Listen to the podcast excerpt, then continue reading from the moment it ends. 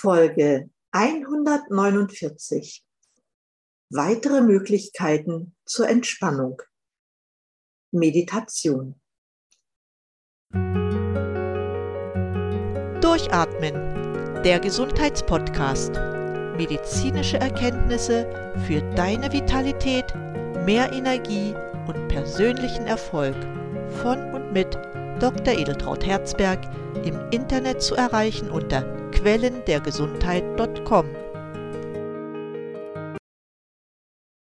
Herzlich willkommen zur heutigen Episode, in der ich dir gern weitere Möglichkeiten zur Entspannung vorstellen möchte. Heute geht es um Meditation zur Entspannung.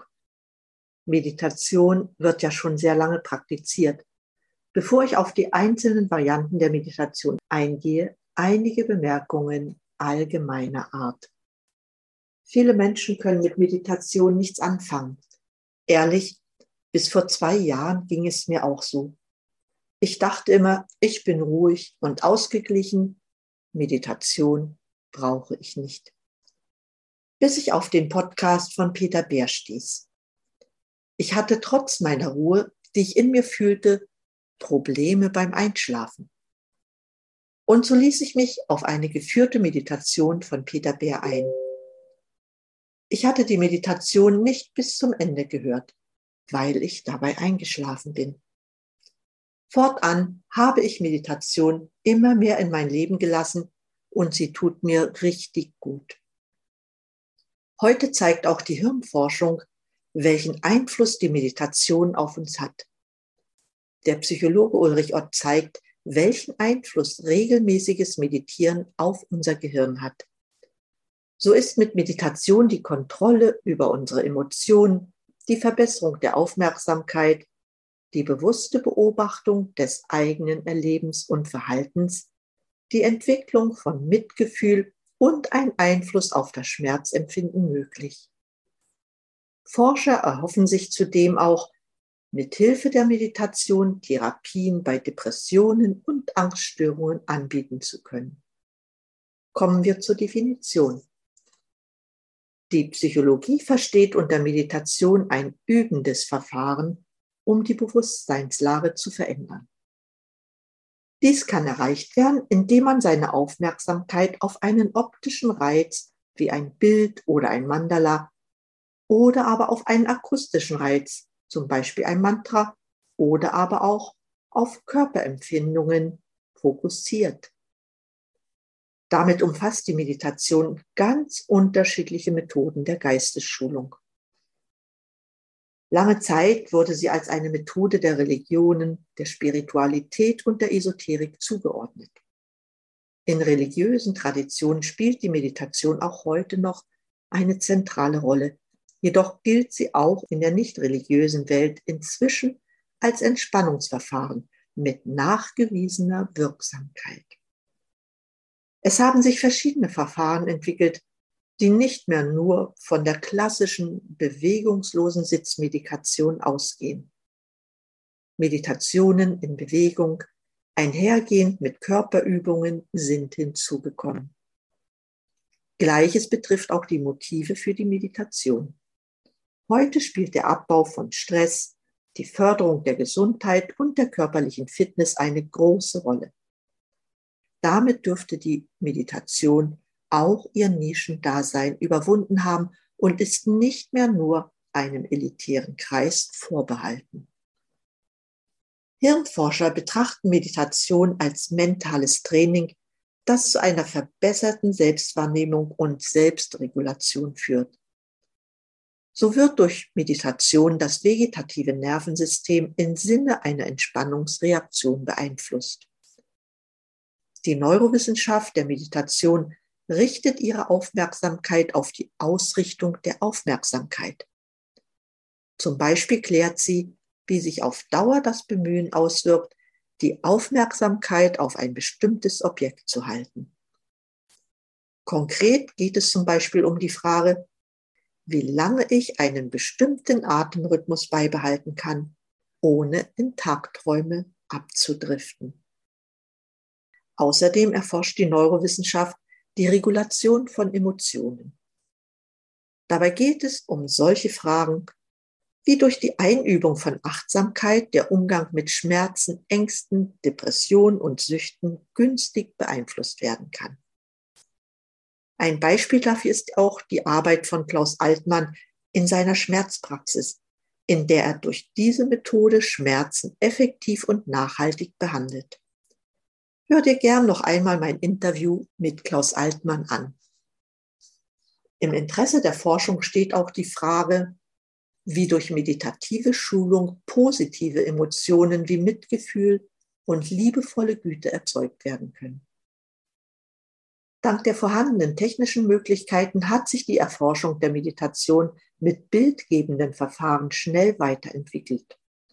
So führt das 1991 in Virginia gegründete Mind of Life Institut einen Dialog zwischen Vertretern religiöser Traditionen und Wissenschaftlern. Das Mind and Life Institut ist eine nicht profitorientierte Organisation, das aus einer Reihe von interkulturellen Dialogen zwischen dem 14. Dalai Lama und Wissenschaftlern verschiedener Forschungsgebiete und Nationalitäten entstand. Hier realisiert sich eine enge Kooperation des Dalai Lama mit prominenten Hirnforschern. So konnten die Wissenschaftler eindeutig feststellen, dass regelmäßiges Meditieren das Gehirn nachhaltig beeinflusst. Auch lassen sich die Meditationseffekte in der Konzentration von Neurotransmittern im Gehirn nachweisen. Yoga-Übungen erhöhen den Gehalt des entspannend wirkenden Botenstoffs GABA im Gehirn. Das ist eine Aussage von Dr. Manuela Lenzen. Mit der Meditation haben wir selbst die Möglichkeit, den Geist zu trainieren und unsere Gesundheit zu fördern, sagt die Psychologin Britta Hölzel, die sich mit den neuronalen Korrelaten der Meditation befasst. Die Regulation von Emotionen, Aufmerksamkeit und Introspektion, selbst Mitgefühl und Zugewandtheit sind demnach Fähigkeiten, die trainiert werden können. Dies ist möglich, weil unser Gehirn eine gewisse Neuroplastizität, also Fähigkeiten zur Anpassung besitzt, die das möglich macht. Britta Hölzel, die heute an der Charité in Berlin arbeitet, zeigt, dass ein achtwöchiges Trainingsprogramm in der achtsamkeitsbasierten Stressreduktion, auch MBSR abgekürzt, deutliche Spuren im Gehirn hinterlässt. Die Dichte der grauen Substanz, unter anderem im Hippocampus, hatte zugenommen. Der Hippocampus jedoch ist der Ort für unser Gedächtnis und Lernen in unserem Gehirn. Jetzt verlasse ich gern die Neurowissenschaft und möchte mich doch etwas mehr der Praxis zuwenden, da die Wirkung der Meditation auf unsere Gemütszustände, Ängste, Leistungsfähigkeit und Stress unumstritten ist. Ich erwähnte eingangs den Begriff geführte Meditation. Für mich persönlich war dies ein sehr guter Einstieg für die Nutzung der Meditation. Bei Peter Bär gibt es in seinem Podcast viele Anregungen für die unterschiedlichsten Situationen, die man als Anfänger sehr gut nutzen kann. Wenn du mehr möchtest, solltest du vielleicht seiner Achtsamkeitsakademie beitreten. Eine weitere Möglichkeit für einen Einstieg in die Meditation sind verschiedene Apps, die es kostenlos oder für wenig Geld gibt, die auf das Lernen der Meditation ausgerichtet sind. Solch eine App ist zum Beispiel die Seven Might Meditation oder Meditation des Tages. Ein Tipp für Fortgeschrittene sind die Anleitungen von Dr. Joe Dispenza.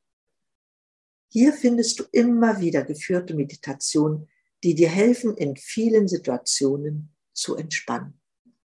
Kommen wir jetzt zu der aktiven Meditation.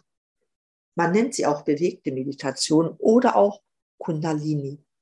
Diese Meditation dauert eine Stunde und durchläuft vier Phasen nach einem festen Programm.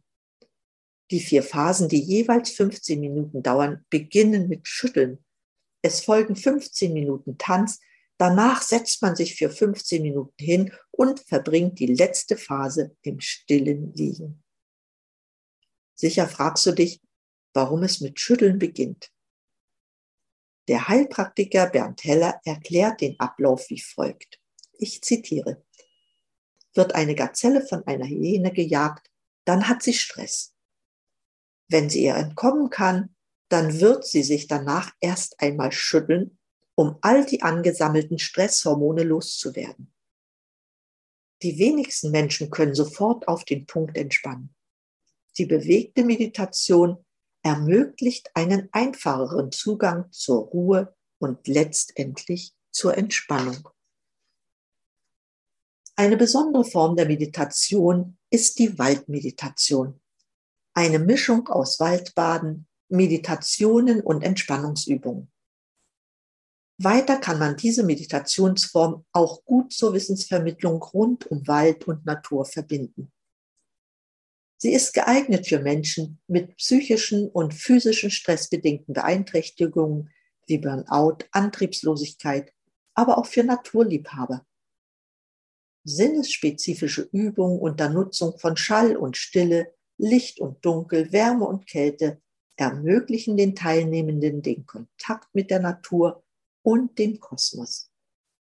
Was man damit erreicht, ist eine verbesserte psychische Stabilität ein besseres Wohlbefinden, Stressabbau sowie mehr Zeit für die Natur und für sich persönlich.